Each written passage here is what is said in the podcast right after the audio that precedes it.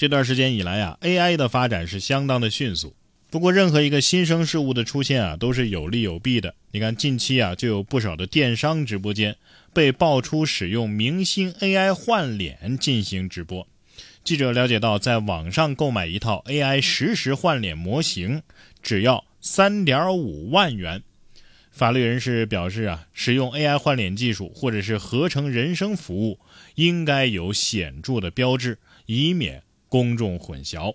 没有经过明星同意使用明星的肖像直播带货，可能涉嫌多项侵权。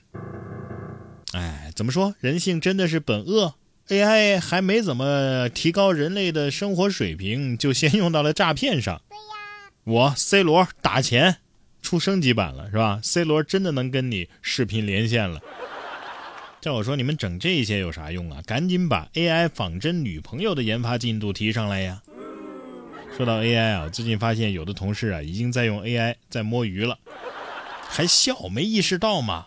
老板已经发现比你效率更高，而且不需要五险一金的员工了。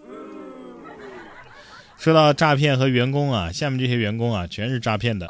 近日，上海的一男子啊叫洪凯，把自己包装成完美应聘者，以三万元的底薪加百分之二十的提成被高薪录用。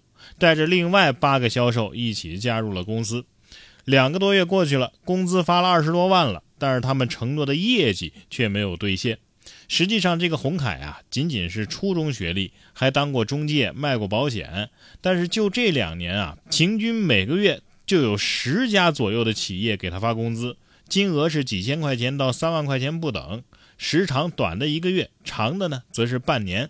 经过了一段时间的调查取证和证据固定，警方认定这伙人和企业之间啊，绝对不是普通的劳务纠纷，就是涉嫌诈骗罪。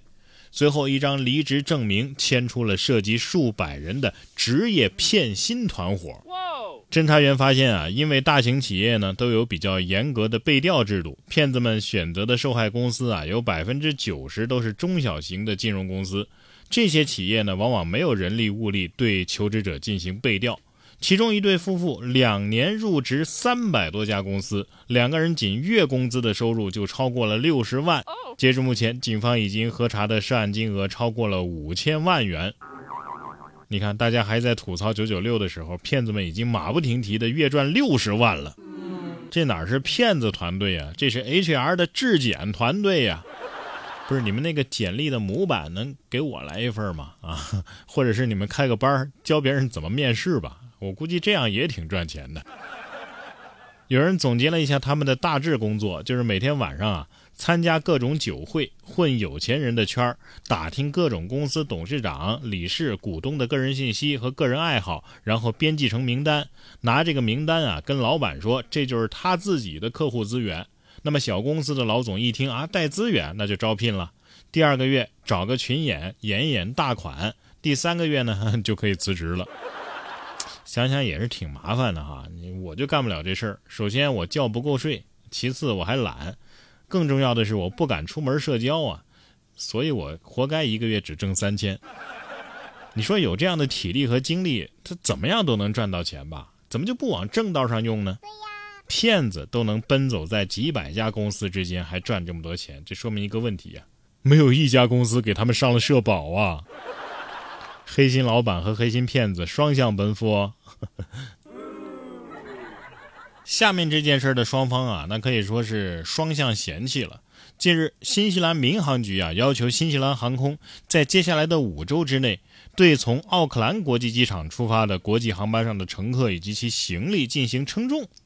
据报道呢，旅客在办理登机手续的时候啊，被要求站在一个数字秤上。当然，为了保护个人隐私，体重的数据会进行匿名处理。据悉，调查乘客的体重啊，是收集飞机的总载重负荷以及重量分布等等数据的一部分。除了乘客，包括机上的货物、食品、机组人员，还有随身的行李，都要进行称重。不是我，我超重的这部分脂肪难道要托运？那下飞机我可以不领走吗？哎，那我要是一百斤以下的机票给我打折吗？匿名称重其实也还好，是吧？只要是匿名，谁能猜出我有两百斤？两百斤是开玩笑啊，要是真那么重的话，可得好好减肥了。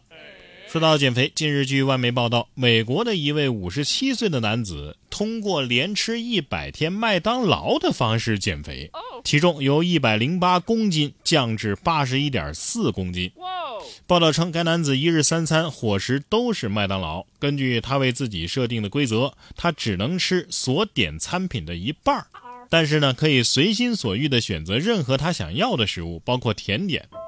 他还坚持每天只吃三餐，不吃零食，用白开水代替苏打水。每天的喝水量呢，大约是两千四百到两千七百毫升。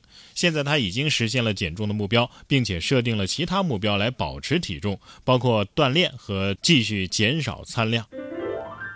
其这条新闻看下来啊，这个真实的新闻说的是什么呢？虽然说他每天都吃麦当劳，但是只吃一半啊，而且他不吃零食，还大量的喝水，还得锻炼。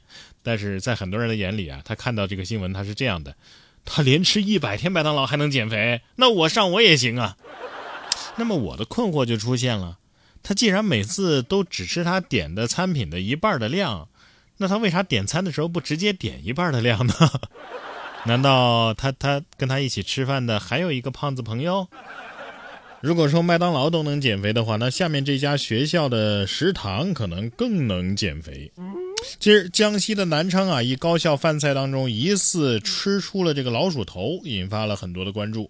六月三号的晚上，该学院官方微博发布通报，说饭菜当中的异物经当事人确认，这是鸭脖子。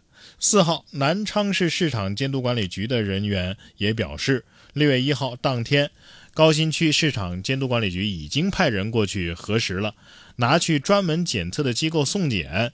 啊，有时候啊，这看着东西的形状很像，但是经过工作人员的核实，这确实是鸭脖。随后呢，该学校被扒出疑似让大家去当水军的言论截图。